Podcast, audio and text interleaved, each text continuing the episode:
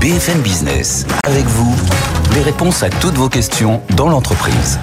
Sandra Gandoin. Bienvenue euh, dans Avec vous sur BFM Business. On est ravis de vous retrouver encore aujourd'hui. Bonjour Sofiane. Bonjour Sandra, comment ça va Euh, Ça va très très bien. Aujourd'hui, on a un gros programme. On va notamment parler de la sieste au travail parce que j'ai bien envie d'une sieste là tout de suite. Je vous le dis d'en- Mais pas d'emblée. seulement quand même. Mais pas seulement, évidemment, on aura des conseils pour euh, tout le monde. Éviter les le autres- contrôle fiscal. Éviter. Mais bah, quand, alors quand ça, même. Je préfère la sieste au contrôle fiscal, je vous confirme, ça peut être plus sympa.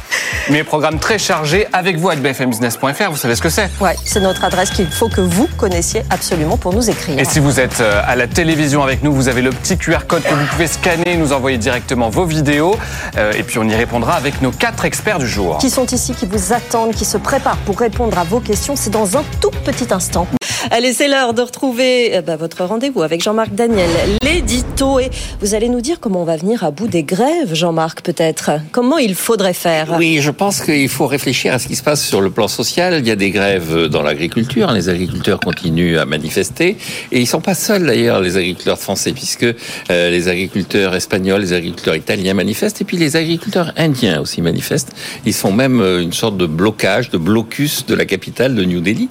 Et puis il y a les mouvements à la SNCF. Alors on pourrait penser que c'est rituel. À chaque fois qu'il y a des vacances, pof, grève à la SNCF, euh, hurlements, souffrance, euh, gare Stupeur et tremblement. Stupeur et tremblement, voilà, que se passe-t-il? PDG de la SNCF effondré en larmes et tout ça. Mais derrière ce rituel, il y a quand même une réalité qu'il faut regarder d'un peu plus près. Et puis il y a eu quand même ce mois-ci pas mal de grèves dans l'enseignement, et notamment la première euh, journée de grève, celle du 1er février, a été particulièrement suivie. Et donc à chaque fois, euh, notre gouvernement, vous savez, notre gouvernement son, son chéquier plus vite que son nombre, c'est euh, c'est le Lucky Luke de la dépense publique, et donc euh, on Vous êtes en forme, hein, aujourd'hui, hein on répond en disant voilà, de toute façon, pff, les déficits budgétaires, ça nous préoccupe beaucoup, mais, mais, mais. Et quand on regarde dans les détails, je pense que, en fait, cette stratégie du chéquier est à côté de la plaque. Je pense que ce que les gens manifestent, expriment au travers de leur mouvement de grève, c'est plutôt un besoin de reconnaissance, le sentiment que le métier qu'ils exercent n'est plus ce qu'il a été, n'est plus ce que, n'est pas ce qu'on leur avait promis, et que la façon dont les gouvernements réagissent ne sont pas à la hauteur de euh, leurs attentes réelles. Alors, je reviens d'ailleurs sur une phrase du président de la République à l'occasion de la rentrée scolaire de 2022. On parlait déjà du malaise des enseignants et euh, il disait que effectivement euh, ce malaise n'était pas forcément euh, soluble dans des augmentations de salaire. Il disait ceci cela donc les problèmes ne se règlent pas simplement par plus de moyens. Plus de moyens, nous l'avons déjà fait plein de fois dans notre histoire et c'est vrai que on a consacré beaucoup d'argent à l'éducation. Quand le système est mal organisé, mal fonctionné, repose sur trop de défiance, qu'il est perclus de combat, il ne fonctionne pas. Et je pense que euh, le système actuel, que ce soit dans l'agriculture, que ce soit chez les contrôleurs, que ce soit dans l'enseignement, il est perclus de combat parce que les gens ont l'impression que leur métier s'est défait. Les agriculteurs sont là, soi-disant, pour produire, et ils ont l'impression qu'on ne tient pas compte de leurs revendications, qu'ils n'ont pas véritablement été pris au sérieux sur leur rôle en tant que producteurs et gardiens de la nature. Les contrôleurs qui sont à l'avant-garde du combat disent que il y a quand même eu 6000 agressions sur les, le réseau, que euh, euh, 900 question d'organisation, valorisation du travail. Valorisation du travail, respect de leur métier, considération des usagers, mais aussi de leur hiérarchie. Quant aux enseignants, ils ont été traumatisés par Samuel Paty et c'est pas en augmentant les salaires qu'on répondra à leurs attentes. Donc, des salaires peut-être, de la considération beaucoup. Merci beaucoup Jean-Marc. Allez, on fait un point rapide à Euronext. Avec vous, les marchés. Quelle est la tendance à la mi-journée, Aude? Eh ben, le CAC 40 est toujours au firmament. hein. Depuis ce matin, on a ouvert avec un, un record. On est allé au plus haut jusqu'à 7750 points euh, pour le CAC 40. Donc, notre nouveau plus haut historique. On est un petit peu redescendu depuis, hein, 7738 points, mais tout de même, ça reste euh, Tout ça grâce aux euh, chiffres que vous avez énumérés tout au long du journal. Hein. Les publications d'entreprises euh, du matin et de la veille, elles sont euh, très bien accueillies pour la plupart. L'automobile d'ailleurs en tête de l'indice parisien. On a Renault qui prend plus de 6,2%. Donc après la publication d'une marge opérationnelle record, Stellantis aussi forcément des chiffres astronomiques, plus 4,3% pour le titre. Allez, seul petit bémol bah pour Airbus, vous en avez parlé aussi, le bénéfice net en léger repli eh bien l'action, elle aussi, se replie de 0,7%. Euh, et puis, bah, pour l'ouverture de Wall Street tout à l'heure, les signaux sont aussi au vert. On a une courte mémoire hein, sur les marchés. On a déjà oublié le chiffre d'inflation euh, américaine qui n'était pas euh, très beau il y a deux jours. Et là, on continue de voguer de record en record. Donc avec cette hausse hein, pour le CAC 40 de 0,8%. Et donc, en ce moment, bien au-dessus des 7700 points, 7700 738, Sandra. Merci beaucoup, Aude Kersulek. Allez, dans un instant, cette question va vous éviter le contrôle fiscal, tout simplement. Il faut nous suivre et puis il y aura d'autres sujets. La question du jour, Sofiane. Et oui, on va notamment parler de bien-être au travail avec cette question à laquelle vous pouvez répondre sur les réseaux sociaux de BFM Business. Avez-vous déjà vécu un burn-out? Vous êtes déjà plus de 5000 à avoir répondu. On en parle dans un instant avec nos experts. A tout de suite.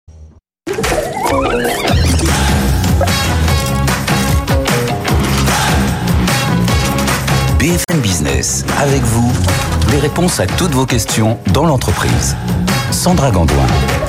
Bienvenue dans Avec vous. On est ravis de vous retrouver encore aujourd'hui. On attend toutes vos questions. Il y a une. Une adresse mail à connaître. Sofiane. Avec vous à bfmbusiness.fr. Nous sommes en direct également sur YouTube et sur LinkedIn. Vous pouvez poster vos commentaires et on les lira à l'antenne jusqu'à 13h. Vous êtes patron, vous êtes indépendant, vous êtes salarié. C'est toute la vie en entreprise qui nous intéresse dans cette émission. Toutes vos interrogations, on va tenter d'y répondre. Avec nous autour de cette table, Diane Mingani, avocate fiscaliste indépendante. Je ne vous cache pas qu'on a tous très hâte de savoir comment on évite un contrôle fiscal, Diane. Donc ça, il va falloir vraiment se préparer vous avez un problème avec ça Non, pas du tout, mais je pense qu'il y a quand même beaucoup de gens que ça intéresse. Merci d'être avec nous aujourd'hui, Diane. Sophie Henry est avec nous, déléguée générale du Centre de médiation et d'arbitrage de Paris. Bonjour Sophie. Bonjour. Merci d'être avec nous. David Guillochot est à vos côtés, directeur général de Zest Me Up. On va parler RH euh, notamment avec vous. Et euh, Émeric Le Breton, notre spécialiste de la santé au travail, entrepreneur et docteur en psychologie. Bonjour Émeric. Bonjour. Bienvenue à tous les quatre. C'est parti pour la première question, Sofiane. Et je me tourne directement vers vous, Émeric Le Breton, et vous savez pourquoi? Parce qu'aujourd'hui est un jour un peu spécial pour vous. Ce serait pas votre anniversaire? Eh oui. 44 mais là, vous êtes dans le secret des dieux, eh ben Sofiane. voilà, joyeux anniversaire à vous, et pour la peine, vous allez répondre à cette question. La première, comment gérer le syndrome de l'imposteur au travail? Émeric. Alors le syndrome de l'imposteur, pour ceux qui, qui ne connaissent pas, c'est d'abord le fait de ne pas se sentir légitime par rapport à un poste qu'on occupe parce qu'on n'a pas le diplôme, parce qu'on n'a peut-être pas l'âge ou l'expérience. En tout cas, c'est quelque chose qui est ressenti, hein, c'est pas quelque chose de réel, c'est on a l'impression d'être un imposteur. Et là, il y a une astuce pour régler ce petit syndrome de l'imposteur qui touche quand même beaucoup de gens. Ça aussi, ça va intéresser beaucoup de monde, Émeric. C'est simplement de se fier à l'évaluation de son manager, de son entreprise ou de son client si on est indépendant. C'est lui qui évalue notre travail en fait. C'est pas à nous de dire ah j'ai pas le diplôme, j'ai pas l'expérience. Du moment qu'on fait un travail qui correspond à ce qu'attend le manager, le client, eh bien, on peut se sentir à l'aise dans sa fonction. David Guillochot, vous êtes d'accord avec ah oui, je suis, d'accord avec quand même en, protection un peu de l'individu, parce que si jamais le manager évalue mal pour de mauvaises raisons, ou je pense qu'il faut aussi construire sa propre confiance et, euh, euh, et, et, se donner une chance de réussir. Oui, je pense que c'est ça. Et peut-être demander soi-même beaucoup de retours, parce qu'en entreprise, parfois, on a du mal à demander des retours. On attend l'entretien le, l'entretien qui est annuel. C'est un, peu. Un on, attend, on attend quand il y a un problème, en fait, en gros. Hein, alors qu'il faut récolter les bonnes, les bonnes nouvelles, les bons feedbacks quand on a des petites victoires aussi. Il ne faut pas hésiter. Sophie, vous en pensez quoi? Parce que moi, je suis une femme, j'ai le syndrome de l'imposteur. Je connais. Moi, j'aimerais bien avoir votre avis, simplement en tant que, femme professionnelle. Je l'ai aussi. et je suis très heureuse d'avoir entendu euh, mon voisin de gauche dire voilà, il faut. Je pense que c'est très important ce que vous avez dit, c'est-à-dire ce sont les clients, ce sont nos interlocuteurs qui sont nos, référents finalement. Oui, c'est vrai que c'est intéressant. C'est un très bon petit tip ce que je me souviendrai. Diane, votre avis? Je suis assez d'accord. Je l'ai eu aussi euh, pendant de nombreuses années. J'essaie de, travailler dessus. Euh, Malgré les diplômes mais enfin, vous oui, un moment, malgré une vraie bonne spécialité solide. Oui, non, mais je pense que il n'y a pas de, de, de profession où c'est exclu. Hein, je pense que ça peut toucher aussi pas mal d'avocats, pas mal de docteurs, et je pense qu'il faut travailler sur ça parce que ça peut être un réel frein à l'évolution professionnelle. Et ça touche les femmes et les hommes. On est bien d'accord, Emmerich. Hein, c'est Exactement. Tout le, monde, tout le monde le ressent. Hein. Et vous avez l'effet inverse qui consiste à surestimer ses compétences. Ça arrive peut-être un peu moins souvent, si? Oh, ça arrive souvent aussi. On a les deux. Vous pouvez réagir évidemment à, cette, à ce sujet très intéressant. Sofiane. Allez, pas d'imposture. Nos experts sont là pour vous répondre. Sophia Henry, Madame Médiation. Je suis PDG d'une entreprise de distribution d'électroménager. Je fais face à des incidents de sécurité récurrents qui sont liés à nos produits hein, et qui entraînent un rappel. Le fabricant pointe du doigt une mauvaise utilisation par les consommateurs, mais les responsabilités restent floues. Oui, c'est ça. Comment on fait? Déterminer déjà, je voudrais vous rappeler un petit peu ce que c'est que la médiation pour pouvoir euh, répondre à votre question. La, la, la médiation, c'est une, euh, c'est un outil de résolution des conflits pour les entreprises.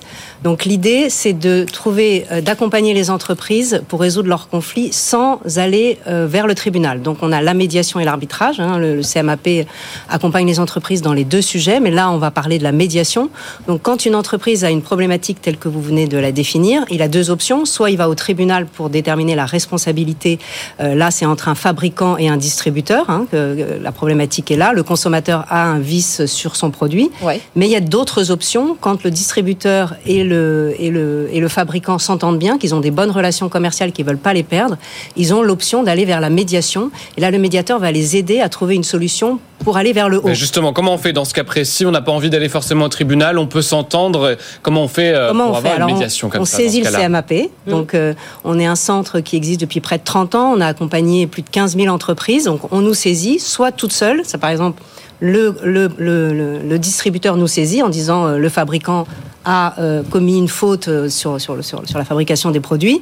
Euh, je ne veux pas aller au tribunal, je souhaiterais une solution amiable. Nous nous mettons en relation avec le fabricant, on désigne un médiateur, et le médiateur, ça peut être euh, monsieur tout le monde, entre guillemets, vous, vous, si vous vous formez à la médiation et que vous avez la connaissance du monde de l'entreprise. Pour l'instant, c'est pas une profession réglementée. Ce sont souvent des avocats, des spécialistes du domaine de l'entreprise qui vont accompagner le fabricant et le distributeur pour trouver une solution vers le haut. Deux questions. Saisir le CMAP, ça coûte combien? Et une procédure comme celle-là, ça prend combien de temps? Alors, le, pour saisir le CMAP, euh, ça coûte à peu près euh, 1000 euros. Donc, ouais. c'est vraiment juste pour les, les, frais de dossier, etc.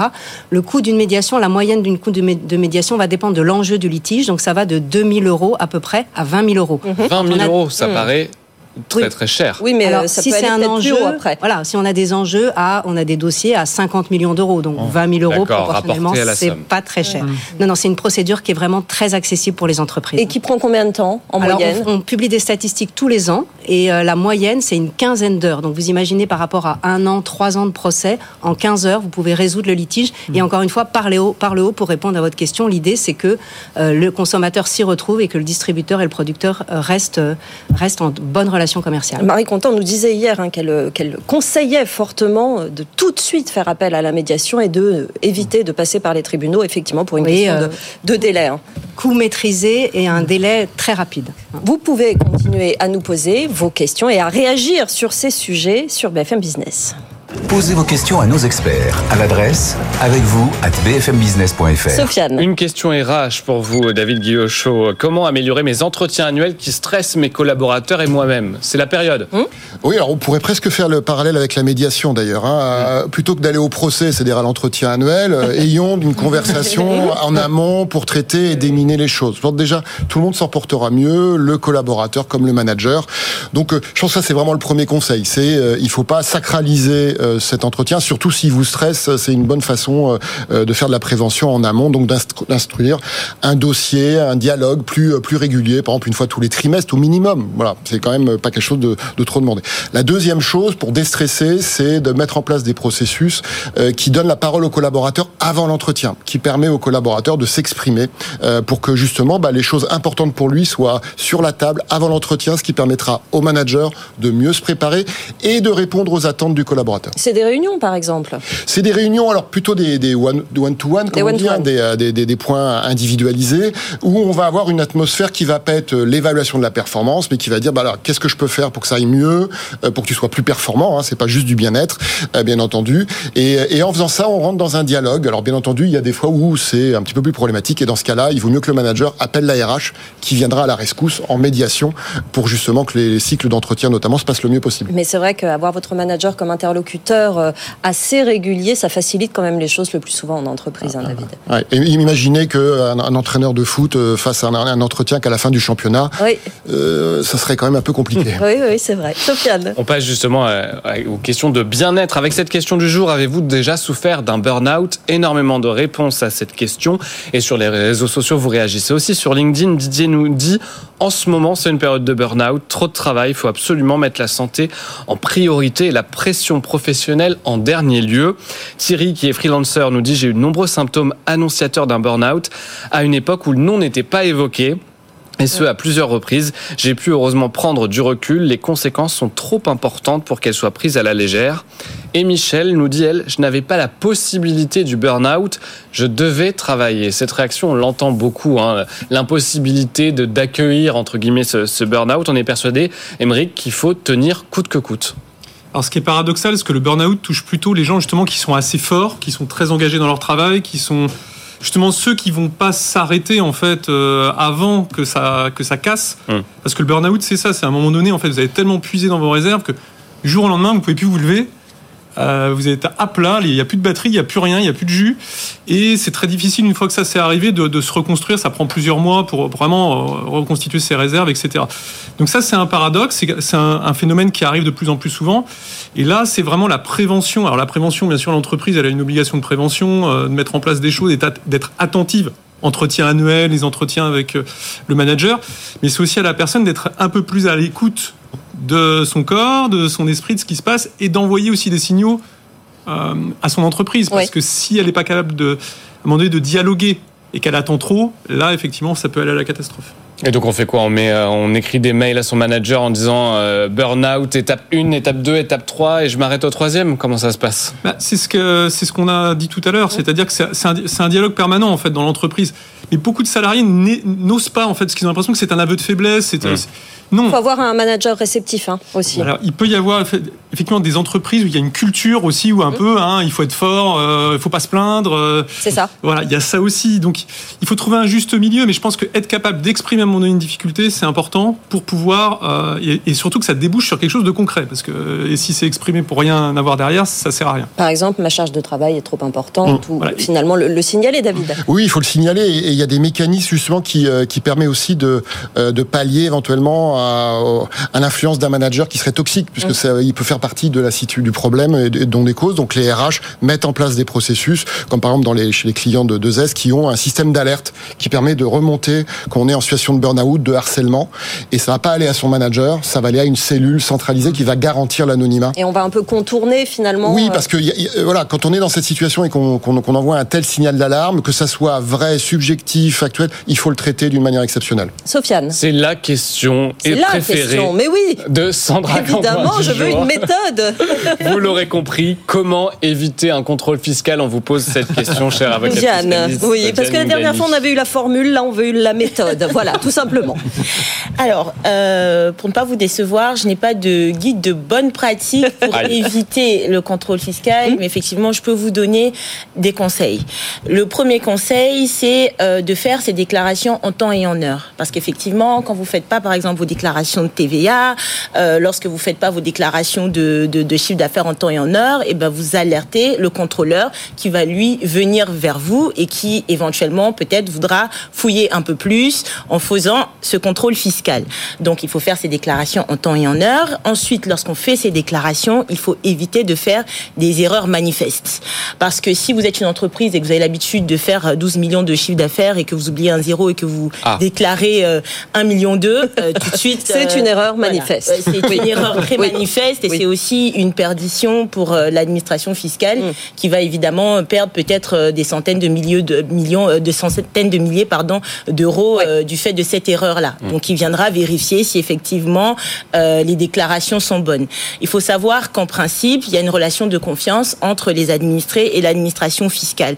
Donc ce que vous déclarez est censé être sincère, est censé être véridique.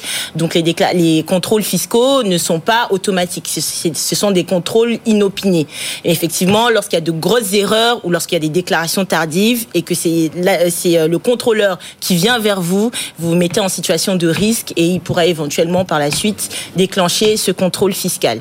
Euh, le deuxième gros conseil que je peux donner aussi, c'est de collaborer avec l'administration. Lorsque l'administration vous demande un document ou lorsque l'administration vient, vient vers vous, pratiquement euh, lorsque vous recevez un mail, euh, nouveau message sur euh, impôt.gouv, je sais que c'est assez stressant, mais connectez-vous, regardez. Ne pensez pas que c'est une fraude. Non, ce n'est pas une fraude ce mail-là, il faut y faire attention. Non, c'est pas une fraude, ça peut simplement être une demande de la part de, de, de l'administration. Et quand vous êtes réactif, quand vous réagissez, réagissez rapidement et que vous envoyez les documents qu'on vous demande, vous pouvez éviter justement des, des, contrôles fiscaux euh, inopinés. Ensuite, dernier conseil, vous pouvez aussi de temps en temps vous-même être proactif et aller vers l'administration fiscale en demandant par exemple, voilà, euh, j'ai l'impression que cette loi, euh, me, je peux bénéficier de cette loi fiscale, j'aimerais être sûr, est-ce que vous pouvez m'éclaircir sur l'application de cette loi? Vous ah pouvez demander des rescrits fiscaux. Comme on appellerait un numéro vert en fait, on n'a pas l'habitude de avoir des conseils de l'administration fiscale, il faut, il faut pas l'oublier, ils ont aussi cette, euh, cette, fonction-là et, cette euh, obligation. Ensuite, tout ça, sinon on va avoir un petit burn-out euh, dans, dans, pas longtemps, Émeric Le Breton. C'est certain. c'est peut-être un des sujets qui fait peut-être le plus pleur aux, petits patrons, mais vous pouvez réagir évidemment sur nos réseaux sociaux sur ce sujet. De quoi va-t-on parler dans un instant, Sofiane? Eh bien, dans un instant, on va parler de la sieste. Vous savez, votre moment préféré peut-être, si vous avez la chance d'en faire. Faut-il généraliser la sieste au bureau? On en parle dans un instant avec nos experts. On attend euh, votre, votre avis, Émeric, pour savoir si c'est bon pour la santé. Mais je doute pas que ce soit très très bon. A tout de suite.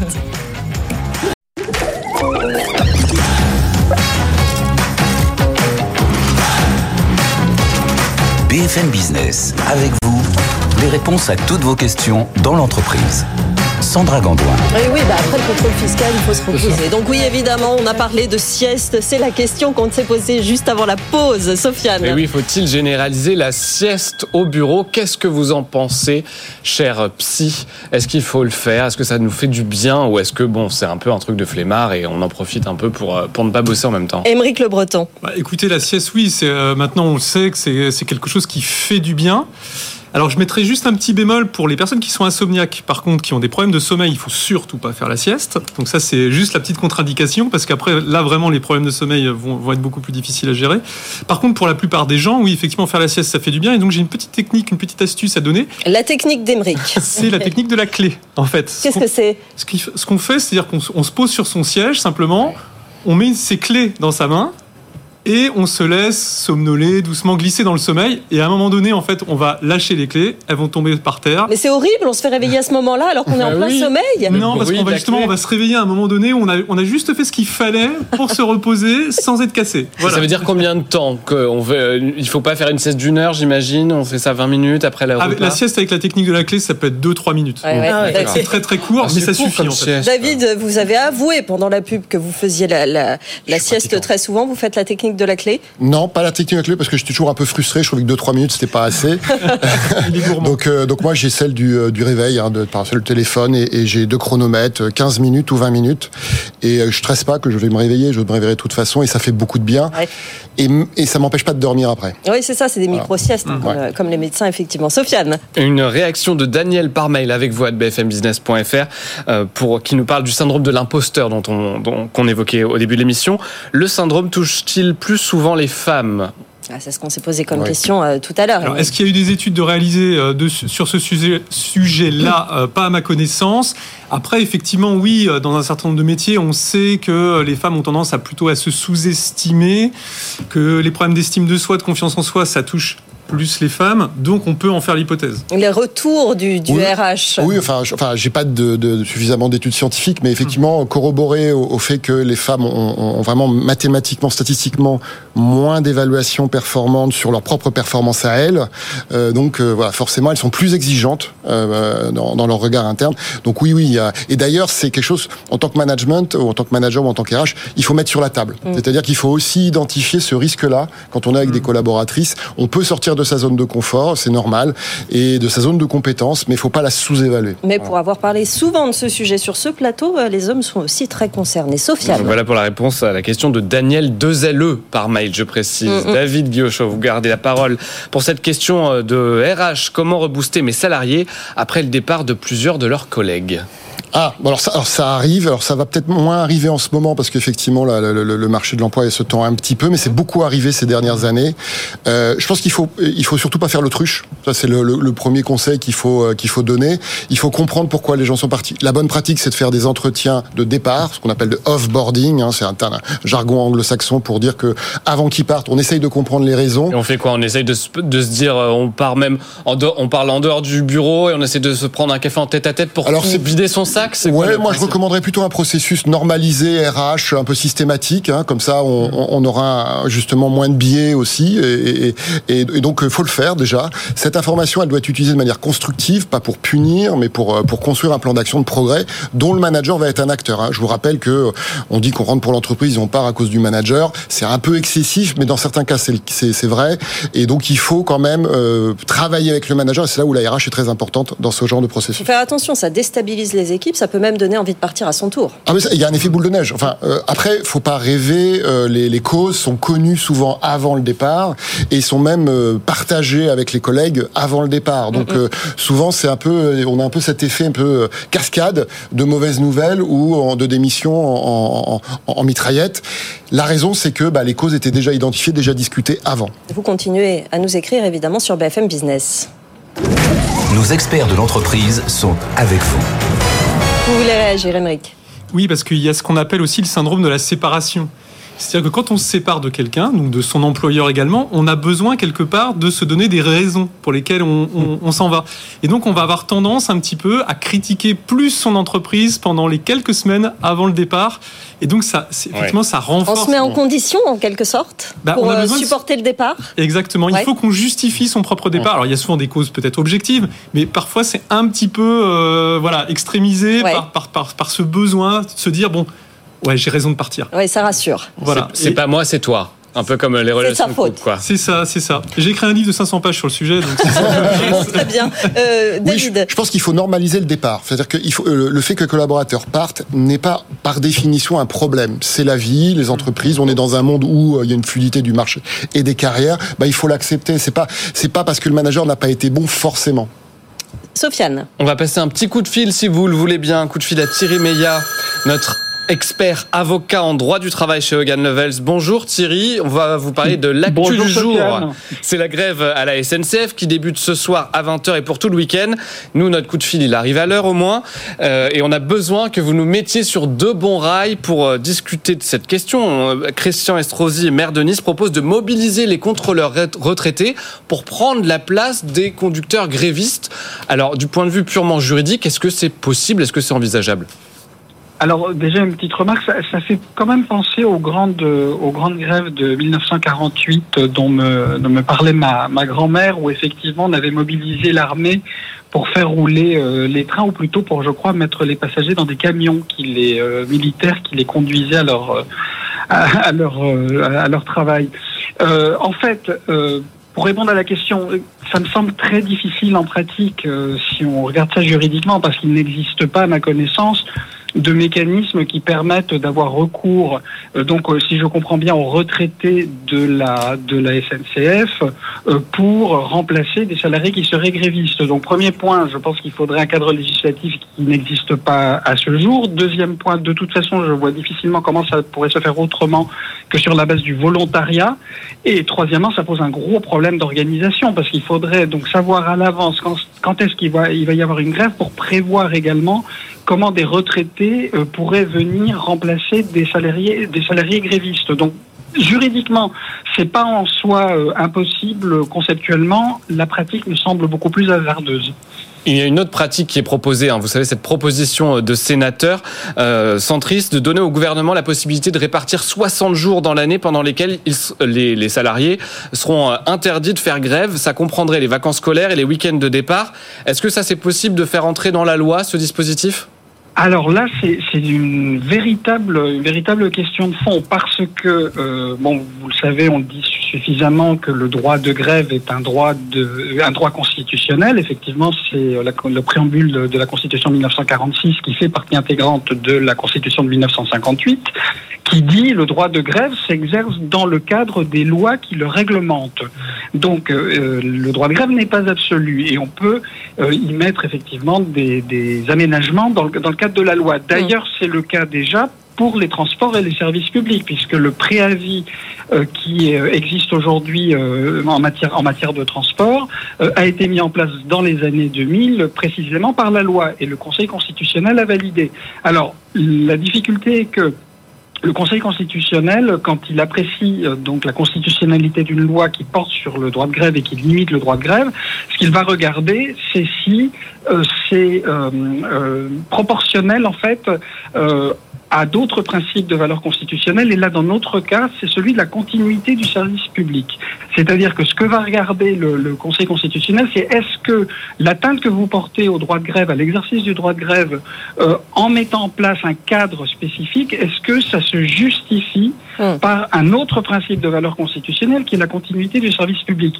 Et là, difficile, difficile de répondre euh, à, à, la question particulière. Je, je, pense euh, sur les sur donc les 60 jours. Peut-être que euh, l'idée c'est de c'est de dire en fait vous pouvez faire grève deux mois par an maximum si je comprends bien.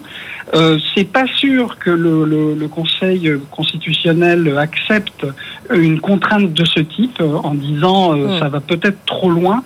Ceci étant, euh, il y a peut-être une, une idée qui pourrait être creusée euh, sur effectivement la, la, durée de la grève. Euh, donc, euh, donc à discuter sincèrement, je ne suis pas, je, je ne pense pas que le, le, le Conseil constitutionnel irait jusqu'à euh, accepter la proposition qui a été faite par ce sénateur. Merci, merci beaucoup Thierry Meillat, avocat associé au cabinet Hogan Lovells, d'avoir répondu à ce cas très concret euh, d'actualité. On risque d'en reparler. On risque d'en reparler, ça, ça c'est sûr, tout au long des émissions. Sofiane. Une question de médiation pour vous, Sophie Henry. Je suis DRH d'une multinationale dans l'aérospatiale.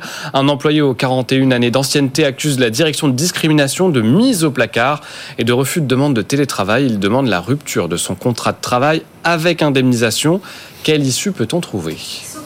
Sophie Henry. Mais là aussi, l'idée, c'est euh, de trouver une solution sans aller devant le Conseil de prud'homme.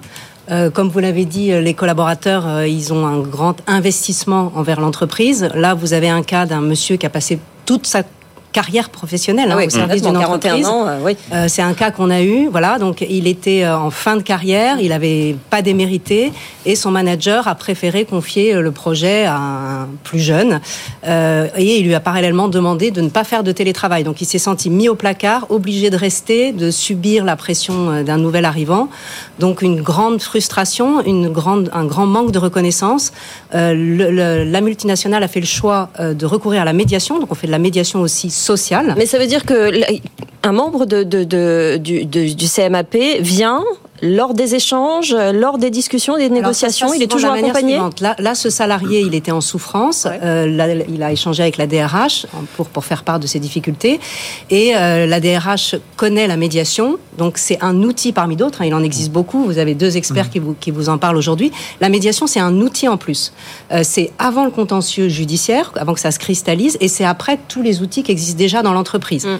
Donc là, l'idée, c'était comment on peut euh, accompagner la fin de carrière de ce monsieur sans euh, qu'il ait le sentiment qu'il n'est pas reconnu. Donc en fait, c'est la RH qui nous a sollicité. Elle a proposé la médiation à ce monsieur qui a accepté. Et donc là, on nomme un médiateur qui est un spécialiste RH. Hein, donc on propose le nom euh, à l'entreprise et aux salariés. Et donc ensuite, lui, il va accompagner les deux. Il va écouter soit tout le monde ensemble, soit le salarié d'abord, qui a peut-être beaucoup de choses à dire parce qu'il y a pas mal de souffrance. Et il fait des réunions communes. L'idée est d'aller vers, une, vers la recherche d'une solution mmh. par le haut. Là encore, toujours, c'est la communication. On en parle toujours dans tous les sujets. Et là, ce qui a été intéressant, c'est qu'il a pu exprimer euh, tous ses ressentis Il y a eu une rupture du contrat de travail, mais sans aller devant le Conseil de prud'homme. Et surtout, l'entreprise a été très euh, sensible à trouver une solution où on reconnaît la qualité de son travail. Donc, il y a eu un pot de départ avec tous les acteurs qui étaient là. Voilà. Donc, il est parti, il s'est senti reconnu et il a fait la fin de son contrat de travail en télétravail. Et donc, voilà, tout le monde est, ressorti satisfait. C'est intéressant. Donc, la médiation, du pot de départ, c'est très, voilà, symbolique. Et ça, s'est trouvé en médiation. Voilà. Et on lui a fait un très beau pot de départ et il mm. s'est dit, voilà, on a reconnu la qualité de mon travail. Sinon, c'était trois ans de procédure, une frustration, du contentieux pour l'entreprise. Mm. Donc c'est vraiment un outil de communication de paix sociale. David, très vite, est-ce que, euh, vu les conditions euh, de, passage au prud'homme, les délais, euh, le fait que ce soit moins intéressant pour les salariés aujourd'hui, la médiation commence à prendre de plus en plus oui, place dans, les process Oui, elle prend, elle, prend de l'ampleur, elle se professionnalise avec des organisations comme celle-ci. la RH a toujours eu un rôle de médiation, enfin quand on lui donnait la possibilité de le faire. et, et c'est intéressant de, de, de, pouvoir mettre en place ces processus. Mm. Et je trouve vraiment euh, très exemplaire l'illustration qui a été donnée. Et c'est là où on voit que parfois ça tient pas à, tant de choses. Et c'est difficile pour une organisation aussi multinationale d'être toujours humaine euh, à, l'échelle de, de, chaque individu. Elle traite des grandes organisations. Donc là, c'est un petit peu un rappel de, de pour se recentrer sur l'humain et d'avoir un processus adapté. Empathique. La boîte, la boîte aux lettres, euh, Oui, on ouvre notre boîte aux lettres parce que vous nous écrivez à cette adresse avec vous à bfmbusiness.fr, même en dehors des horaires d'ouverture, j'ai envie de vous dire, en dehors de, de l'antenne. Et c'est le cas, c'est ce qu'a fait Stanislas qui nous écrit, j'ai 59 ans, licencié à 55 ans, j'ai tout fait pour retrouver un travail sans succès alors que j'étais directeur commercial pendant 25 ans. Pôle emploi m'a quasiment obligé à devenir auto-entrepreneur. Aujourd'hui, j'ai du mal à pouvoir valider mes trimestres de retraite. Comment puis-je faire? Car j'en ai encore pour 3 ans au minimum Question auto-entrepreneur, bah, vers qui on s'est tourné à votre avis? Vers Ludo Bado. Évidemment, monsieur auto-entrepreneur, notre expert, lui répond en vidéo. Bonjour Sandra, bonjour Sofiane. Alors malheureusement, pas de solution miracle hein, pour cet auditeur. Première possibilité, effectivement, devenir auto-entrepreneur. Ça serait pas le seul, puisque beaucoup de seniors se lancent à leur compte en fin de carrière pour atteindre la retraite. Et pour beaucoup, faut quand même le dire, c'est une très bonne surprise. Donc ça vaut quand même le coup euh, de s'y intéresser. Deuxième possibilité, racheter ses trimestres de retraite pour avoir une retraite à taux plein sans faire ces trois dernières années. Là aussi, ça vaut le coup de s'y intéresser. C'est très simple de faire une simulation en ligne. Et puis, dernière possibilité, c'est ce qu'on souhaite évidemment à cet auditeur, retrouver un emploi, pourquoi pas aussi de l'intérim euh, pour aller, euh, pour finir effectivement euh, sa carrière et avoir une retraite à taux plein. Oui, l'auto-entreprise, effectivement, c'est une tendance, mais c'est pas une obligation, en effet. Sofiane. On passe à une question pour Madame Fiscalité. C'est vous, ma Diane Ngani. Je souhaite implanter mon activité dans une zone franche urbaine ou dans une zone de revitalisation rurale, ZRU. Quelles sont les conditions pour bénéficier de l'exonération fiscale Diane. Alors, euh, pour commencer, les zones franches urbaines et les zones de revitalisation euh, rurale sont des zones dans lesquelles la fiscalité est, voulue comme extrêmement euh, avantageuse. Comme on le sait, les politiques fiscales ne sont pas toujours neutres. via les politiques fiscales, en général, le gouvernement peut orienter les acteurs économiques à investir dans, certaines dans certains domaines d'activité à investir dans certains dans certaines régions et parfois même à investir dans certains quartiers. Euh, ce sont en général euh, des zones dans lesquelles euh, l'économie ne se porte pas bien, il y a un taux de chômage élevé et il est possible de bénéficier dans ces zones-là d'une défiscalisation totale au niveau de l'impôt sur les bénéfices. Typiquement, ne rien payer en termes d'impôt sur les bénéfices pendant quelques années. ce sont très intéressant. C'est très très très intéressant euh, cependant, ce sont des dispositifs qui sont euh, à destination générale de PME et de très petites moyennes entreprises parce qu'il y a quelques conditions à remplir pour pouvoir bénéficier de ces dispositifs-là. Euh, typiquement, pour les zones franches urbaines, il ne faut pas que l'entreprise emploie plus de 50 salariés. il ne faut pas que l'entreprise réalise un chiffre d'affaires hors taxe de plus de 10 millions d'euros, il me semble, par année.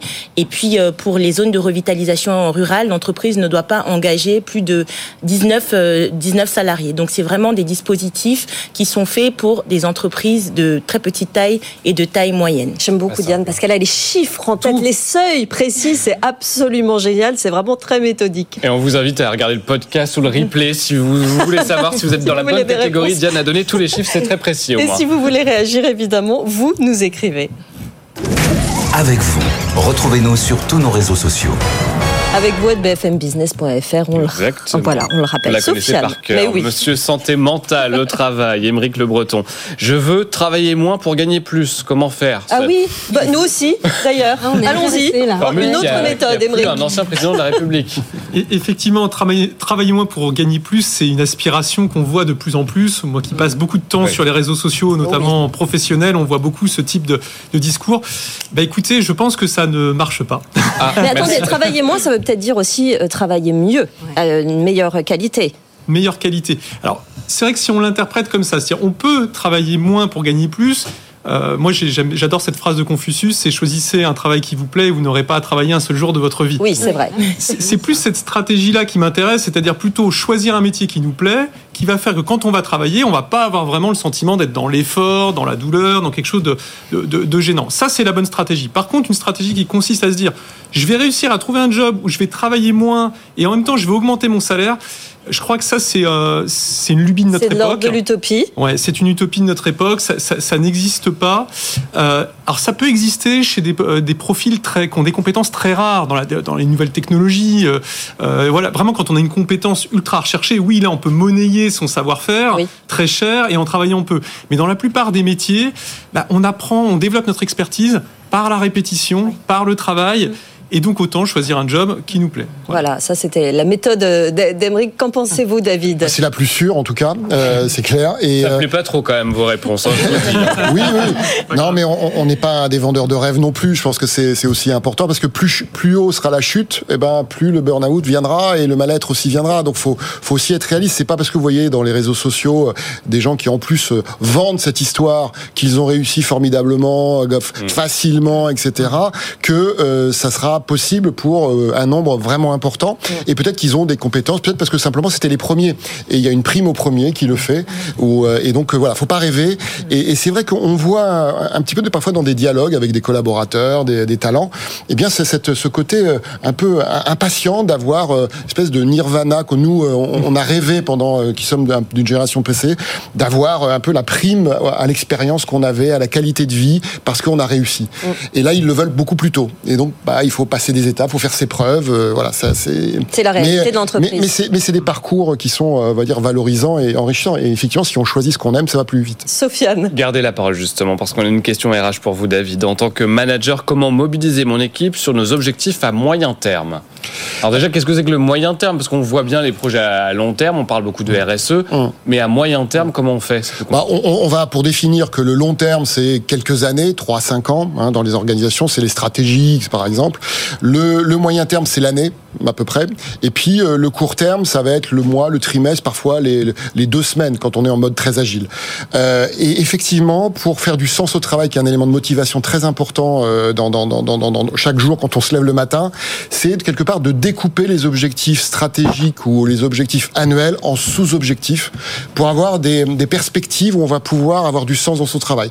Ce trimestre, je sais que je vais devoir faire ça, je vais le réussir et on va pouvoir le célébrer. Et j'aurai acquis ça. Donc ça une dynamique très positive sur laquelle je pourrai avoir du feedback de mon manager pour voir comment je pourrais m'améliorer si c'est nécessaire pour le prochain trimestre. Donc c'est vraiment d'avoir une, une démarche. Alors, il, y a des, euh, il y a des outils pour ça. Il y a notamment une démarche OKR, Objectif Key Result, qui est mmh. anglo-saxonne, qui se développe de plus en plus, qui a cet objectif de rendre plus agile finalement la discussion et la fixation des objectifs. Sofiane. Allez, Sophie Henri, vous avez euh, quelques secondes, quelques, une poignée de minutes pour euh, répondre à ce cas pratique pas facile. Je suis PDG d'une entreprise de robinetterie de luxe les produits de mon fabricant ont causé des dégâts importants chez nos clients. Malgré nos tentatives de résolution à l'amiable, aucune solution n'a été trouvée. On s'embarque dans un long processus judiciaire. Oui, alors là, c'est un cas pratique où il y a, c'est intéressant parce que c'est un litige international. Il y a une entreprise américaine, euh, il y a des clients américains, euh, il y a un fabricant français, un distributeur français, il y a des assureurs. Donc il y a beaucoup, beaucoup de partenaires, beaucoup de beaucoup d'interlocuteurs et une procédure, si on va au contentieux, pour répondre à votre question, euh, où euh, il va y avoir des difficultés, parce que l'entreprise américaine, il va falloir qu'elle intente un procès en France, qu'elle ne va pas nécessairement euh, apprécier. Donc ça va être compliqué. Alors la médiation est une solution. elle est d'autant plus intéressante ici par la multiplicité des acteurs et par le fait que la médiation, c'est une solution, c'est la solution créative, c'est-à-dire que les entreprises sont maîtres de la solution, puisque le médiateur n'est pas un expert, n'est pas un juge, il accompagne simplement. Donc toutes ces entreprises sont elles qui vont trouver la solution. Donc on comprend qu'il y a un vice sur la robinetterie, il y a une responsabilité, comment on gère l'indemnisation des clients pour le passé, mais aussi l'indemnisation des clients pour le futur, parce qu'il y en a peut-être plein qui vont arriver euh, euh, un peu plus tard pour, euh, pour, pour se plaindre. Et dans ce dossier, ce qui est, ce qui est intéressant, c'est que les entreprises, toutes réunies dans le cadre de la médiation, ont trouvé une solution pour l'indemnisation pour le passé et ont créé un fonds d'indemnisation pour le futur avec un plafond. Et donc, pas de procédure internationale, pas de, d'expertise qui prennent du temps et une solution là aussi où tout le monde s'est retrouvé.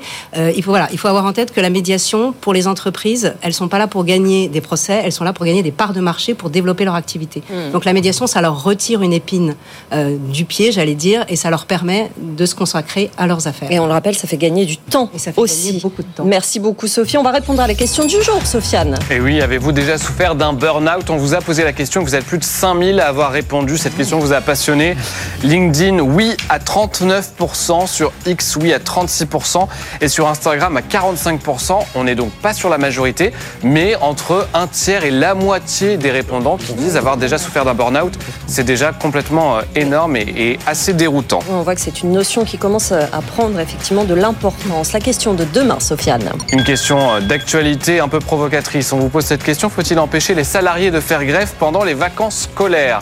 Vous nous répondez, euh, vous nous envoyez vos réactions avec vous à bfmbusiness.fr et on en parlera certainement demain avec notre avocat de droit social. Et n'hésitez pas à réagir évidemment dans les commentaires et puis les leçons du jour, c'est de faire un job qui vous intéresse, c'est mieux. De faire appel en priorité à la médiation. Vous avez vu ici quelques cas pratiques. Et puis de suivre la méthode en quatre points pour éviter le contrôle fiscal, la méthode de Diane. Si vous nous avez manqué, vous pourrez nous revoir en podcast et en replay. Sofiane. Et, une dernière leçon, faites la sieste avec une clé dans la main. Oui, exactement, avec une clé dans la main pour vous reposer et pouvoir tenir toute la journée. En tout cas, on était ravis de vous avoir, nos experts, Sophie Henry, déléguée générale du Centre de médiation et d'arbitrage de Paris.